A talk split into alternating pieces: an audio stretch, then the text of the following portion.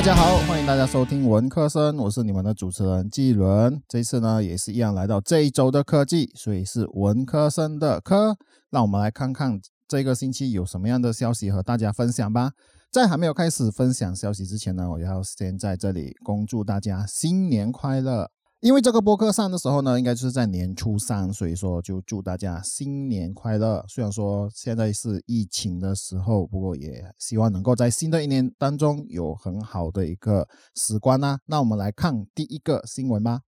第一个新闻呢，我们就讲到蒸汽平台正式来到中国啦。这蒸汽平台就是我们所知道的 Steam。如果说你是有用电脑玩游戏的玩家呢，你应该都会知道说这个蒸汽平台 Steam 哦。蒸汽平台是国际版，OK，全呃，它是一个国际版，全世界的玩家都是可以使用的。当中当然也是有包括中国。然而，蒸汽平台就在这个星期的时候，它推出了中国版，就是蒸汽平台的中国版，它也已经正式上线了。到目前为止，里面呢，就是这个蒸汽平台里面呢，已经拥有五十多种游戏，这当然也包括了当中有名的刀塔，就是那个 DOTA。反恐精英全球公司 Counter Strike Global Offensive，然后还有其他的游戏也是正在这个呃平台中国版的平台当中，而且还在增加着。这些游戏其实，在呃蒸汽平台国际版呢，它也是有的。至于为什么蒸汽平台会特别在中国推出，就是这个中国版呢？这个的事情就要回到二零一七年的时候，就是由于中国对于蒸汽平台的在线审查。蒸汽平台的社群包括了论坛与个人用户的资料都被封锁哦，因为就是因为在审查的关系之下呢，它有很多人的呃论坛，就是在这个 Steam 平台里面的论坛和个人用户资料都被封锁。购买游戏和玩游戏还是能够进行，不过与玩家之间的交流都被封封锁了哈，这样对玩家会造成很多的不方便。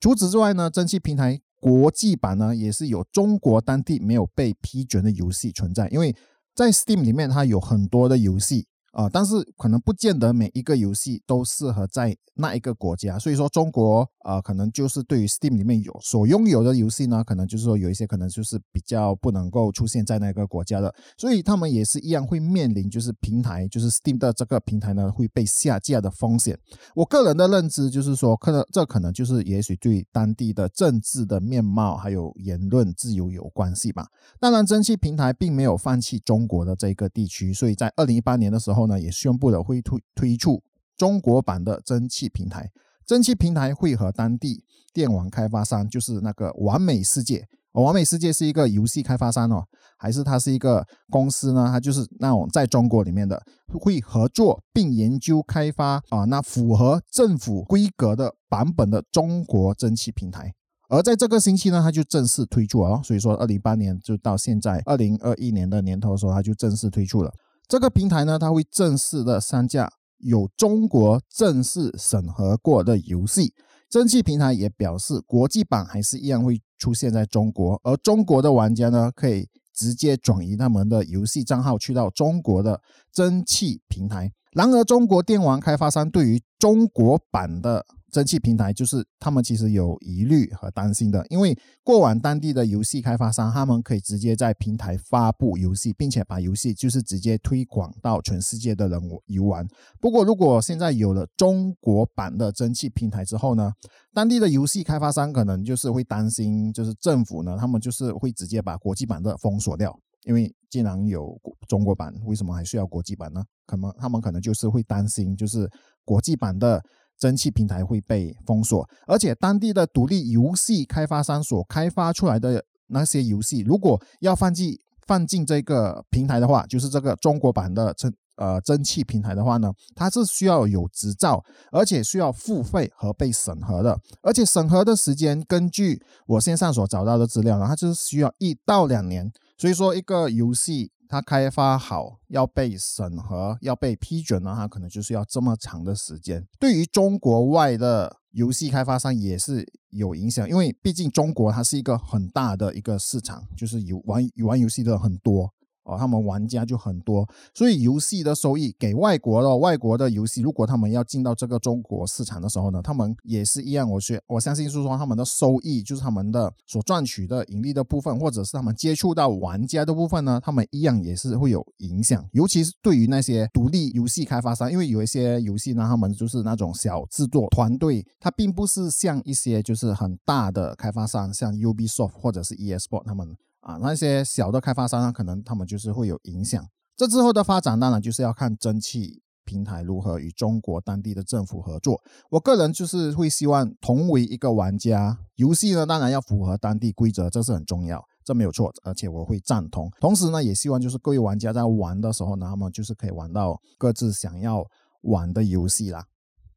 第二个新闻呢，我们就来看华为的 CEO 任正非欢迎拜登致电华为。华为创始人兼 CEO 任正非二月九日在山西太原出席智能矿山创新实验室揭牌仪式，表示欢迎美国新任总统拜登就是致电华为。报道称，这是美国新任总统就任以来任正非首次公开讲话。啊，在过去两年呢，由于就是特朗普的时候呢，华为就是被美国就是认为有国安的问题，会威胁到美国的安全问题，这也让华为不能在美国购买晶片，也不能使用 Google 的 service。当然，华为也是极力否认他们的服务与设备会让呃美国的国安陷入危机。根据新浪财经里面所写的，任正非回答说：“首先，贸易是双方受益的，不是只有。”单方面受益。美国公司向中国供应货物，有利于它改善财务质量。如果华为公司生产规模能扩大，也使美国公司供应能扩大，这是双方有益的事情。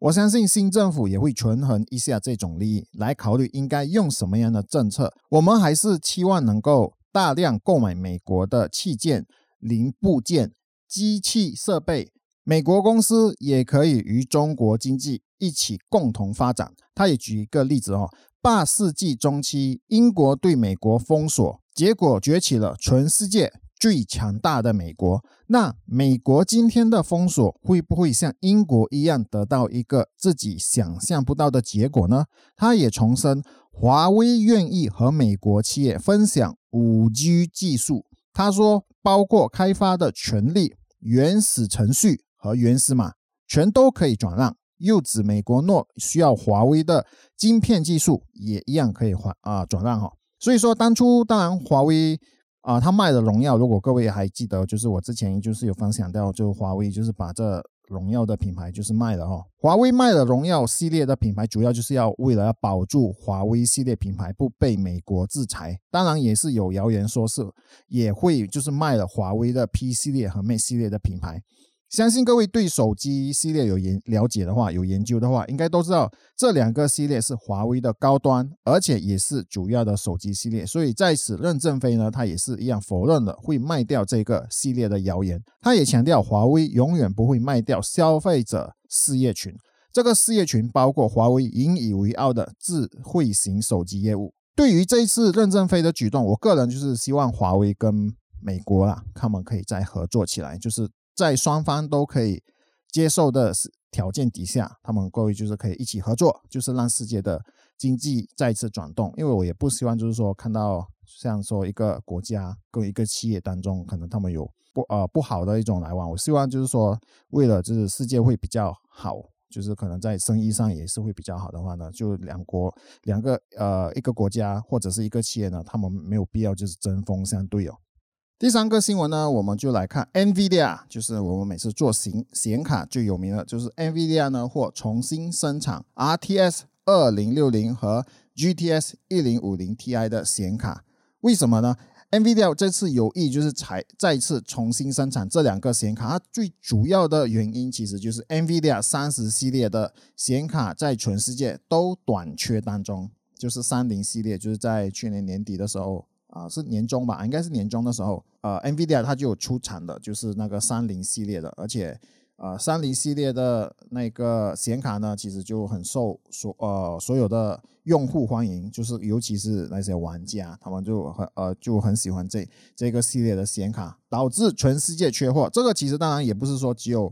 单方面是很多人买，其实也是因为可能晶片的供应，还有就是这个疫情的关系，就导致了这个呃晶片不能够生产，然后呢，让这个显卡也不能够就是很顺利的生产出来哦。很多买家就是因为不能买到最新的显卡呢，他们就转去买比较便宜的显卡，就是比较旧一代的显卡。这同样也是造成了旧款的显卡呢，同样进入短缺当中。市场是一个遵守供给定律的市场，当一个物品的供给短缺的时候呢，价钱就会提升。如果如今在亚马逊呢，当初只有价值就是一百三十九美金的 GTS 一零五零 Ti 的显卡呢，现在呢它也是提高到一百八十九美金了，甚至还有提高到两百五十美金、三百四十美金，最高。他们可能有找到的，就是说还可以来到七百九十八美金，而 RTS 二零六零可想而知，价钱肯定是会会更高哈，已经是超过一千美金。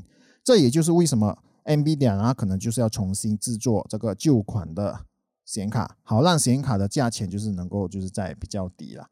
同时呢，它也是因为市场有需要嘛，有要求嘛，买不到最新的啊，就就可能买一些比较旧的，可能可以先用。所以说，他们相信说卖了应该也是一样会赚钱呐。而且三十系列的显卡应该还是会持续的短缺。这主要原因就是因为要回到就是刚刚我提到的啊，晶片的供应。因为 NVIDIA 呢，他们也是需要靠晶片，有晶片他们才能够制作更多的显卡出来。好啦，以上呢就是我在这个星期所要和各位分享的三个科技的新闻呐。在这里呢，也再一次的恭祝大家新年快乐，财源广进。而在这个疫情的时候呢，更是祝大家出入平安呐！如果你喜欢这个播客的话呢，你可以考虑订阅和分享给身边的人知道啦。你现在收听的是文科生，我们下一期再见。